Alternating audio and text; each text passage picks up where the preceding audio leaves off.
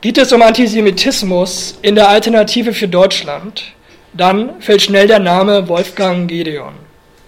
Dieser wurde bundesweit bekannt, nachdem sich die AfD-Fraktion im Stuttgarter Landtag im Streit über den Umgang mit dessen antisemitischen Schriften im Frühsommer 2016 spaltete. Ich denke, den meisten hier in Stuttgart dürfte dieser Fall noch bekannt sein. Was den Vorwurf des Antisemitismus gegen seine Person betrifft, ist die Sachlage eindeutig. Der Landtagsabgeordnete Wolfgang Gedeon ist ein weltanschaulich gefestigter Antisemit, der an die Echtheit der Protokolle der Weißen von Zion glaubt und seine antisemitische Gesinnung in diversen Schriften veröffentlichte. Ein Skandal wurde dieser Vorfall jedoch nicht, weil im Stuttgarter Landtag ein radikaler Antisemit einziehen konnte, was für sich genommen bereits ein Skandal ist, sondern aufgrund des Verhaltens der Landtagsfraktion der AfD. Die bis Oktober 2016 andauernde Spaltung der Fraktion vollzog sich, obwohl der Fraktionsvorsitzende und AfD-Vorsitzende Jörg Meuthen seine politische Zukunft von einem Fraktionsausschluss Gedeons abhängig machte. Der Ausschluss scheiterte, weil zehn der 23 Abgeordneten sich gegen ihn aussprachen. Es ist ein einmaliger Vorgang in der Geschichte der Bundesrepublik, dass nahezu die Hälfte der Abgeordneten einer Landtagsfraktion die Spaltung ihrer Fraktion bewusst in Kauf genommen hat, um den Ausschluss eines nachweislich antisemitisch eingestellten Kollegen zu verhindern. Betrachtet man den gesamten Ablauf der Debatte, zeigt sich, dass die baden-württembergische AfD-Fraktion sich mit einer Distanzierung von Gideons Antisemitismus sehr schwer getan hat. In den gegen seinen Kollegen Gideon erhobenen Vorwürfen sah Meuthen zunächst nichts weiter als eine, Zitat, Antisemitismuskeule, mit der der AfD geschadet werden sollte. Auch nach dem freiwilligen Ausscheiden Gedeons wollte sich die AfD-Fraktion nicht auf eine Verurteilung seines Antisemitismus festlegen. In der nach der Wiedervereinigung beider Fraktionen verabschiedeten Fraktionssatzung heißt es im Hinblick auf das Abstimmungsverhalten im Fall Gedeon, dass dieses Zitat in keiner Weise mit Antisemitismus in Verbindung zu bringen ist, sondern begründet war, Zitat, im Protest gegen eine gefühlte Einschränkung der Meinungsfreiheit. Aus der abschließenden Sicht der AfD-Fraktion ist also nicht der Antisemitismus Gedeons das Problem, sondern die von außen an die Partei herangetragene Kritik an seinem Antisemitismus. Obwohl der medial breit rezipierte Vorfall nicht für die Gesamtpartei repräsentativ ist, warf er ein grelles Schlaglicht auf den Antisemitismus in der AfD und offenbarte, wie ausgeprägt der Rückhalt für Antisemiten in der Partei selbst dann noch ist, wenn diese eine ideologische Nähe zum Nationalsozialismus erkennen lassen. Der Fall Gedeon rief zugleich in Erinnerung, dass der Umgang mit Antisemitismus ein strittiges Thema innerhalb der AfD ist. Dies zeigte sich zuletzt an der Reaktion des Bundesvorstandes der Partei nach der antisemitischen Rede Björn Höckes in Dresden. Eine Zweidrittelmehrheit des Bundesvorstandes sprach sich zwar für einen Parteiausschlussverfahren gegen Höcke aus, namhafte Mitglieder des Vorstandes nahmen ihren Parteifreund jedoch von Anfang an in Schutz und sprachen sich gegen seinen Ausschluss aus. Zu Höckes prominentesten Fürsprechern gehören Alexander Gauland und eben Jörg Meuthen. In dieser Auseinandersetzung ist es schwierig, machtpolitische und ideologische Motive voneinander zu trennen. Es ist offenkundig, dass sich in diesem Konflikt ideologische, persönliche und machtpolitische Aspekte überlagern. Unbestritten ist hingegen, dass dieser Konflikt das Potenzial hat, den Erfolg der AfD wenige Monate vor der Bundestagswahl ernsthaft zu gefährden. Die letzten Zahlen zur AfD kamen, glaube ich, gestern raus. Momentan liegt sie bei 8 Prozent. Das ist der schlechteste Wert seit zwölf Monaten. Und ich denke, man kann davon ausgehen, dass das auch mit diesen Streitigkeiten zu tun hat. Ziel dieses Vortrages ist es, die disparaten Positionen zum Antisemitismus in der AfD näher auszuleuchten und zu untersuchen, was die Partei zusammenhält. Ich werde dabei auf drei Themenfelder eingehen. Auf den Antisemitismus des völkischen Flügels, auf die Geschichtspolitik der AfD und auf pro-israelische Stimmen in der Partei. Ich werde zunächst in der gebotenen Kürze etwas über die Entwicklung im Verhältnis des europäischen Rechtsradikalismus zu Israel und zum Antisemitismus sagen. Ich beginne meinen Vortrag damit, weil die Gründung und Radikalisierung der AfD in eine Zeit fallen, in der ein Wandel im Verhältnis des europäischen Rechtsradikalismus zum Antisemitismus konstatiert werden kann. Die Auseinandersetzung um Antisemitismus innerhalb der AfD ist ohne diese Entwicklung meiner Meinung nach nicht zu verstehen. Okay, ich komme zu dem ersten Punkt, diese rechtsradikale Israel-Solidarität in Europa. Innerhalb des europäischen Rechtsextremismus existiert ein ideologischer Disput, der sich an der Frage nach dem Umgang mit Israel und Antisemitismus entzündet. Neonazistische Parteien wie die NPD, die ungarische Jobbik oder die griechische Goldene Morgenröte sind in ihrem Selbstverständnis nicht nur antisemitisch, sondern auch dezidiert anti-israelisch. So nutzte beispielsweise die NPD in ihrer parlamentarischen Arbeit in den Landtagen von Sachsen und Mecklenburg-Vorpommern jede Gelegenheit, um Israel als jüdischen Staat zu delegitimieren. Zugleich zeigt die NPD immer wieder unverhohlene Sympathien für das iranische Regime. Im Gegensatz hierzu hat eine beträchtliche Anzahl von europäischen Rechtsparteien in den letzten Jahren ein positives Verhältnis zu Israel entwickelt.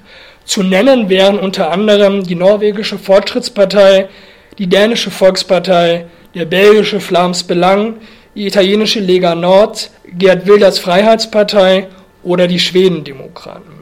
Die FPÖ aus Österreich und der Front National versuchen verstärkt, ihre antisemitische Vergangenheit hinter sich zu lassen. Diese Entwicklung setzte erst nach der Jahrtausendwende ein und ist damit ein relativ junges Phänomen. Hinweise auf pro-israelische Positionen rechter Parteien in den 1980er und 90er Jahren lassen sich nur vereinzelt feststellen. Solidaritätsbekundungen mit Israel und eine nach außen kommunizierte Distanzierung vom Antisemitismus wurden für diese Parteien immer wichtiger, weil sie eine einfache und schnelle Möglichkeit boten und bieten, die Regierungs- und Koalitionsfähigkeit unter Beweis zu stellen. Eine Partei, die in Westeuropa unter Verdacht steht, antisemitisch zu sein, wird politisch isoliert. Maßgeblich ausgelöst wurde diese Entwicklung durch die Terroranschläge am 11. September 2001. Europäische Rechtsaußenparteien versuchten an die nach den Massenmorden von New York und Washington notwendig gewordene und legitime Diskussion über fundamentalistische und extremistische Potenziale in der islamischen Welt anzuschließen. Sie versuchen dabei, nationalistische Positionen in Übereinstimmung mit politischen Überzeugungen zu formulieren, die von der Mehrheit der Gesellschaft geteilt werden, wie die Verteidigung der Demokratie oder die Gleichberechtigung von Frauen und sexuellen Minderheiten. So verorten rechtsradikale Parteien Sexismus und Antisemitismus ausschließlich bei muslimischen Migranten und Flüchtlingen. Der Antisemitismus der Mehrheitsgesellschaft wird hingegen tabuisiert. Es kann davon gesprochen werden, dass sich in weiten Teilen des parteiförmigen Rechtsradikalismus in Europa eine pro-israelische und anti-antisemitische Norm durchgesetzt hat. Wie verschiedene Studien aufgezeigt haben, konnte sich diese Norm durchsetzen, ohne dass der Antisemitismus der Partei und ihres Umfeldes auch wirklich aufgearbeitet und reflektiert worden wäre. Trotz der Verurteilung von Antisemitismus existieren bei einigen dieser Parteien stereotype Judenbilder fort. Ein prägnantes Beispiel hierfür sind die Schwedendemokraten, die sich als die israelfreundlichste Partei Schwedens bezeichnen. 2014 wurde Björn Söder, der damalige Generalsekretär der Partei, vom Simon Wiesenthal Center auf Platz 6 seiner Liste der sogenannten Top 10 Worst Global Anti-Semitic Anti-Israel Incidents geführt. Der Grund war eine Aussage von Söder, wonach Juden, die Schweden werden wollen, ihre jüdische Identität aufgeben müssen. Es ist offenkundig, dass Teile der AfD sich am pro-israelischen und antisemitismuskritischen Kurs anderer europäischer Rechtsparteien orientieren. Öffentlichkeitswirksam in Szene gesetzt wurde dieses Anliegen im Januar dieses Jahres von Frauke Petri und Markus Pretzel.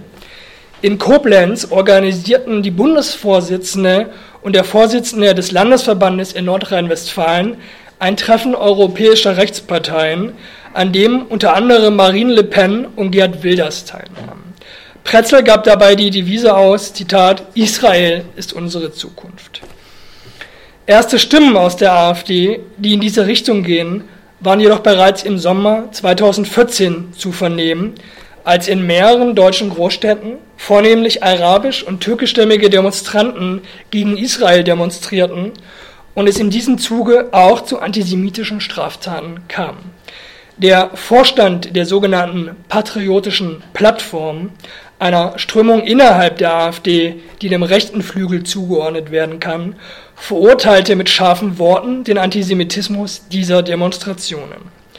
Unter dem bezeichnenden Titel Solidarität mit Israel, Solidarität mit Deutschland veröffentlichte der Vorstand ein Statement, das in einem Wortlaut gehalten ist, der den pro-israelischen Bekundungen anderer Rechtsparteien sehr ähnelt.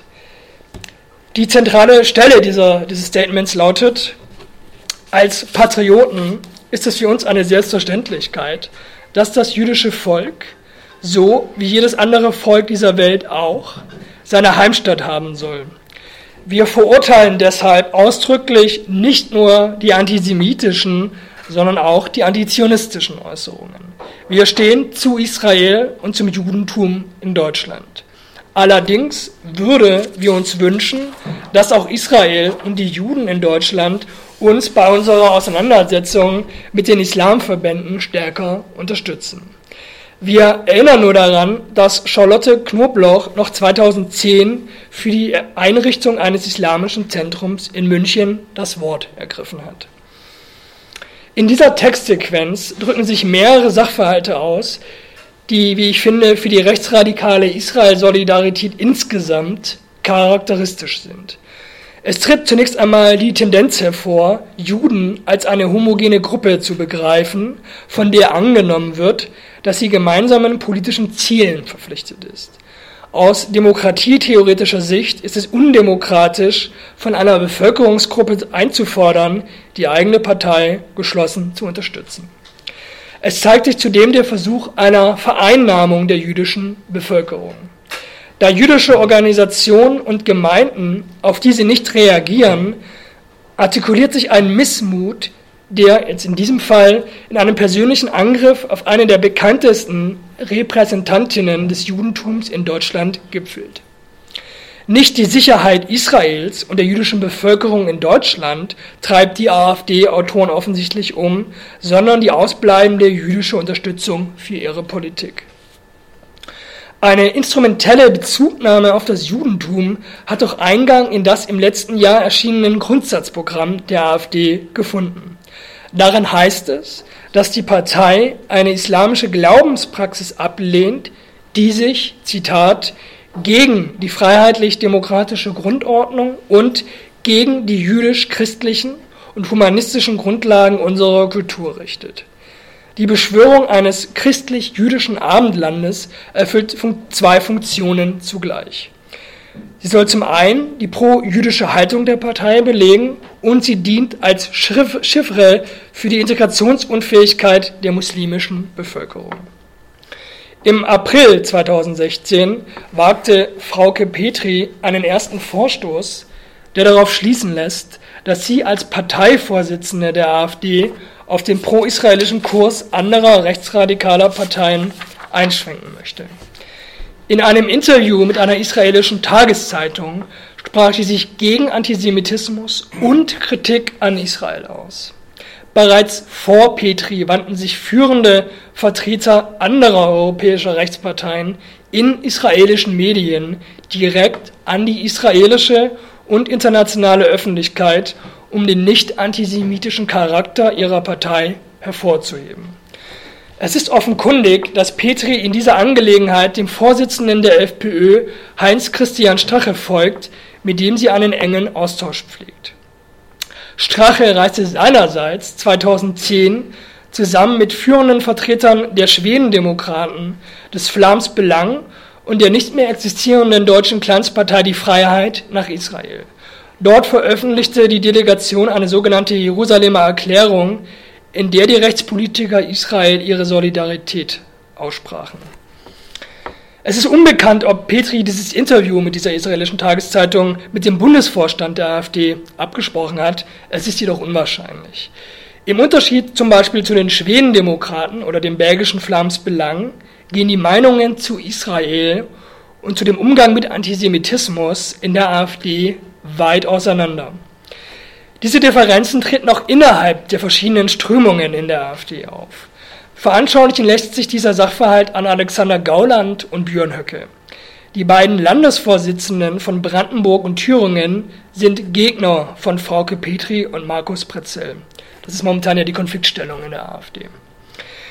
Sie sind sich zudem in der Flüchtlingspolitik einig und hielten während der sogenannten Herbstoffensive 2015 gemeinsame Kundgebungen ab, die sich gegen die Flüchtlingspolitik der Bundesregierung richteten.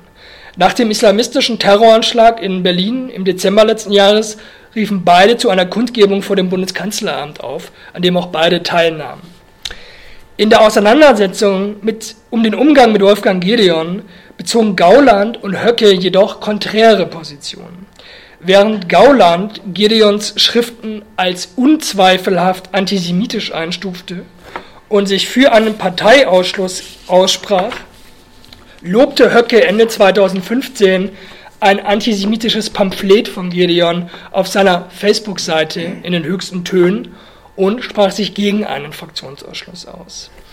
Gauland, der in der CDU politisch sozialisiert wurde, fühlt sich offensichtlich nach wie vor dem in der Bundesrepublik verankerten anti-antisemitischen Konsens verpflichtet. Dieser Konsens betrifft die Ablehnung von offenem Antisemitismus und entwickelte sich in der Bundesrepublik zu einer Norm, deren Nichteinhaltung politisch und sozial sanktioniert wird. Björn Höcke ist sich dieser Norm durchaus bewusst und vermeidet daher allzu deutliche Bekenntnisse zum Antisemitismus. An seiner Rede in Dresden in diesem Jahr wurde jedoch erneut deutlich, dass er seine antisemitische Gesinnung weder verstecken kann noch möchte. Der Antisemitismus tritt bei Höcke regelmäßig aus seiner kommunikativen Latenz hervor. Die Liste an Beispielen antisemitischer Aussagen von Höcke ist entsprechend lang. In diesem Zusammenhang sei nur erwähnt, seine Kritik an der Verurteilung der Holocaust-Leugnerin und Nationalsozialistin Ursula Haferbeck. Im Dezember 2015 musste Höcke auf Nachfrage von Journalisten einräumen, dass er auf einem Vortrag bei der Jugendorganisation der AfD, der sogenannten Jungen Alternative, Judentum und Christentum als Antagonismen bezeichnete. Höcke spricht sich zudem wiederholt, nee, Höcke spricht zudem wiederholt von einer, Zitat, organischen Marktwirtschaft, die er als Alternative zum, Zitat, zinstragenden internationalen Finanzkapital sieht.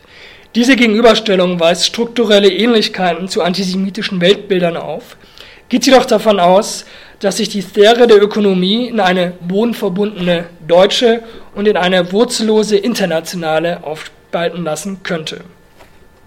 Höcke ist mit Abstand der wichtigste Repräsentant des völkischen Flügels innerhalb der AfD. Hervorgegangen ist der sogenannte Flügel, so die Eigenbezeichnung dieses Parteiflügels, aus der im März 2015 veröffentlichten Erfurter Resolution, mit der Björn Höcke und André Poggenburg gegen den liberal-konservativen Kurs des damaligen Parteivorsitzenden Bernd Luckes opponierten. Mit der Flügel ist innerhalb der AfD ein macht- und sendungsbewusster Parteiflügel entstanden, der über beste Kontakte zu Wortführern der neuen Rechten, wie beispielsweise Götz Kubitschek, verfügt.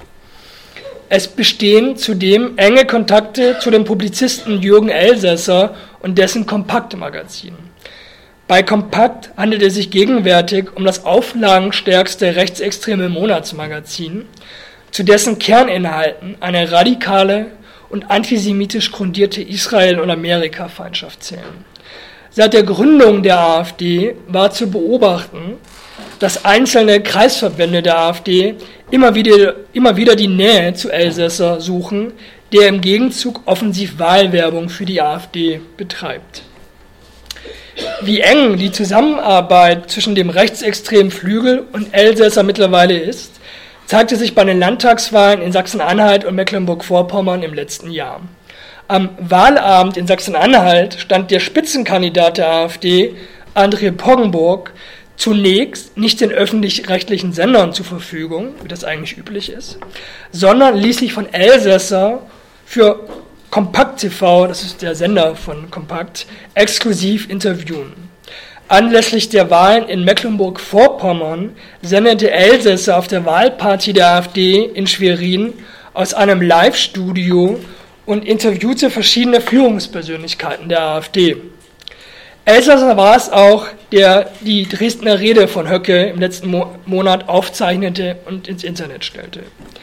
Der rechte Rand der AfD, so kann das Fazit lauten, bildet ein Weltanschauungsmilieu, zu dessen Grundüberzeugungen eine antiwestliche Haltung, ein stark ausgeprägter Anti-Amerikanismus und ein immer wieder hervortretender Antisemitismus zählen. Ruft man sich jetzt wieder in Erinnerung, dass es in der AfD auch Stimmen gibt, die in der Partei eine Schutzmacht für Juden sehen und Sympathien für Israel bekunden, wird deutlich, dass es gegenläufige Tendenzen in der Frage des Umgangs mit Antisemitismus gibt. Diese haben bisher jedoch nicht zu einer Spaltung der Partei geführt. Ein Grund dafür ist, dass die AfD durch andere Themen zusammengehalten wird. Eines dieser gemeinsamen Ziele besteht im Kampf gegen eine allmächtig gewähnte Political Correctness. Dieser Kampf richtet sich auch gegen mühsam erkämpfte und durchgesetzte Sensibilisierungs- und Lernprozesse im Hinblick auf die NS-Vergangenheit.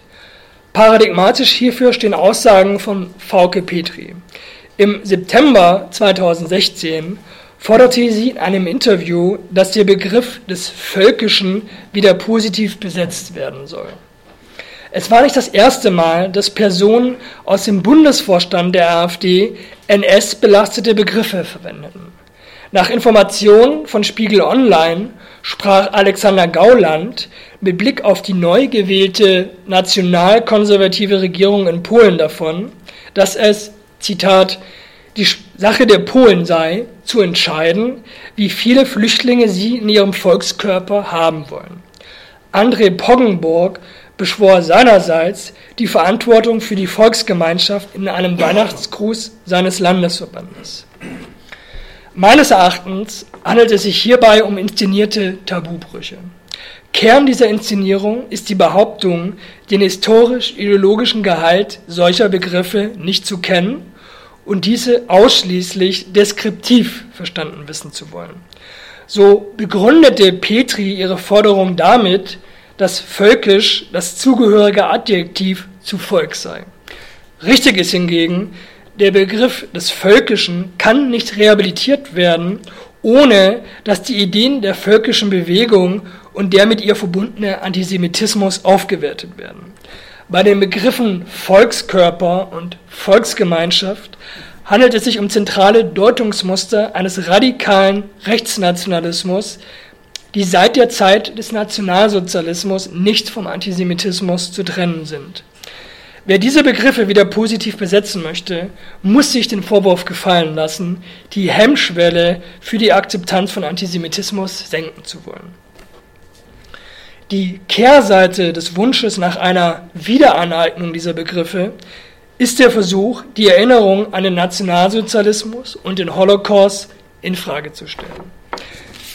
Schließlich lehrt die Erinnerung an die NS-Zeit, wieso diese Begriffe politisch diskreditiert sind. Es kann daher nicht überraschen, dass die AfD eine Veränderung der deutschen Erinnerungskultur fordert, in der die Erinnerung an die NS-Barbarei eine untergeordnete Rolle spielen soll. Im Wahlprogramm der sächsischen AfD, für das Petri als damalige Spitzenkandidatin verantwortlich ist, wurde diese Forderung zum ersten Mal hervorgehoben. Unter dem Stichpunkt Aufwertung und Umgewichtung des Geschichtsunterrichts heißt es dort im Wahlprogramm, Schul- und insbesondere Geschichtsunterricht soll nicht nur ein vertieftes Verständnis für das historische Gewordensein der eigenen Nationalidentität, sondern auch ein positives Identitätsgefühl vermitteln. Wir wollen einen deutlichen Schwerpunkt auf das 19. Jahrhundert und die Befreiungskriege gesetzt wissen. Die Grundlagen unseres Staates wurden in den Jahren 1813, 1848 und 1871 gelegt. Das Wort Holocaust muss in diesem Zusammenhang nicht fallen, um potenziellen Wählern und Wählerinnen zu signalisieren, dass die Umgewichtung des Geschichtsunterrichts auf Kosten der Lerninhalte gehen soll, die über die NS-Verbrechen aufklären. Die Forderung nach einer Perspektivenverschiebung weg von der Erinnerung an den Nationalsozialismus wurde auch in das Grundsatzprogramm der AfD aufgenommen. In dem Kapitel Kultur, Sprache und Identität heißt es im Grundsatzprogramm, die aktuelle Verengung der deutschen Erinnerungskultur auf die Zeit des Nationalsozialismus ist zugunsten einer erweiterten Geschichtsbetrachtung aufzubrechen, die auch die positiven, identitätsstiftenden Aspekte deutscher Geschichte mit umfasst. Es lässt sich natürlich leicht belegen, dass es diese Verengung, von der hier die Rede ist, nicht gibt. Davon zeugen zum Beispiel die jährlichen Gedenkveranstaltungen für die deutsche Wiedervereinigung oder der Volkstrauertag. Für die Erinnerungsabwehr ist es charakteristisch, dass sie wahrheitswidrig behauptet, dass neben der Erinnerung an den Holocaust keine anderen geschichtlichen Ereignisse gedacht werden dürfen. Es steht zu erwarten, dass die AfD, sofern sie in Regierungsverantwortung kommt, diese Programmatik in eine konkrete Politik übersetzen wird. Mit der Folge, dass Lehrpläne an Schulen umgearbeitet werden, die finanzielle Ausstattung von Bildungseinrichtungen und Gedenkstätten reduziert wird und die politische Bedeutung des Gedenkens an den Holocaust insgesamt erheblich geschmälert werden würde. Worum es der AfD geht, ist eine Geschichtspolitik, die den Zivilisierungsprozess der letzten Jahrzehnte in Frage stellt, der sich im Hinblick auf den Umgang mit der NS-Vergangenheit entwickelt hat in Deutschland. Dieser Zivilisierungsprozess besteht aus zwei Komponenten. Einer vorbehaltlosen Verurteilung des Nationalsozialismus und seiner Ideologietradition einerseits und der Erkenntnis andererseits, dass die Erinnerung an den Holocaust die Grundlage für die Bekämpfung des Antisemitismus der Gegenwart bildet. Mit der AfD könnte dieses Jahr eine Partei in den Bundestag einziehen, die diesen demokratischen Konsens offen ablehnt. Aus antisemitismuskritischer Sicht ist die Geschichtspolitik der AfD alarmierend. Ich komme jetzt zu meinen Schlussüberlegungen. Die Frage nach dem Umgang mit Antisemitismus stellt eine der zentralen Konfliktlinien innerhalb der Alternative für Deutschland dar und wird verstärkt in der Öffentlichkeit ausgetragen, wie wir in den letzten Wochen gesehen haben. Auf der einen Seite gibt es Bemühungen, an den pro-israelischen und antisemitismuskritischen Diskurs anderer rechtsradikaler Parteien in Europa anzuschließen. Für diesen Kurs stehen in erster Linie Fauke Petri und Markus Pretzel. Auf der anderen Seite gibt es in der AfD einen völkischen Flügel, der offen anti-westlich und anti-amerikanisch auftritt und dabei auch die Nähe zu antisemitischen und antizionistischen Akteuren und Medien sucht. Dieser Konflikt kann jedoch nicht als eine Auseinandersetzung zwischen einem antisemitischen und einem nicht antisemitischen Lager begriffen werden. Dies veranschaulicht das Agieren von Fauke Petri ihrer Distanzierung von Antisemitismus und Israelfeindschaft folgte nur kurze Zeit später ein Plädoyer für das Völkische. Es lässt sich allgemein festhalten, dass die Parteispitze der AfD in dem vierjährigen Bestehen der Partei einerseits das Nötigste getan hat, um sich vom Antisemitismus zu distanzieren, andererseits hat sie nicht selten antisemitische Tendenzen in der Partei relativiert oder sogar bestärkt. Diese widersprüchliche Haltung gegenüber dem Antisemitismus hat der AfD bisher offensichtlich nicht geschadet, sondern dürfte seinen Teil dazu beigetragen haben, dass die AfD politisch und gesellschaftlich nicht isoliert ist. Immerhin kann die AfD tatsächlich für sich beanspruchen, dass sie bei dem einen oder anderen antisemitischen Vorfall in der Partei reagiert hat.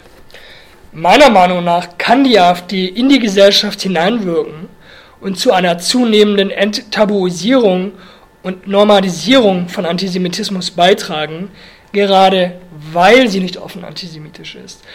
Würde die AfD antisemitische Standpunkte wie die NPD vertreten, wäre die AfD gesellschaftlich und politisch an den Rand gedrängt und hätte nur wenig Einfluss auf politische und gesellschaftliche Debatten. So ist es der AfD möglich, über ihre Geschichtspolitik Positionen wieder Geltung zu verschaffen, die jahrzehntelang von keiner etablierten Partei vertreten wurden. Hierzu zählen eine offensiv vertretene Schuld- und Erinnerungsabwehr und der Wunsch nach einer Rehabilitierung eines antisemitischen Vokabulars. Will man über das Verhältnis der AfD zum Antisemitismus sprechen, so gelte es meiner Meinung nach zu erkennen, dass die Partei den Resonanzraum für Antisemitismus in Deutschland sukzessive vergrößert. Der rasante politische Aufstieg der AfD stellt somit die Abwehr- und Präventionsarbeit gegen Antisemitismus vor neue Herausforderungen und verlangt nach neuen, effektiven Gegenstrategien. Alles klar, vielen Dank für Ihre Aufmerksamkeit.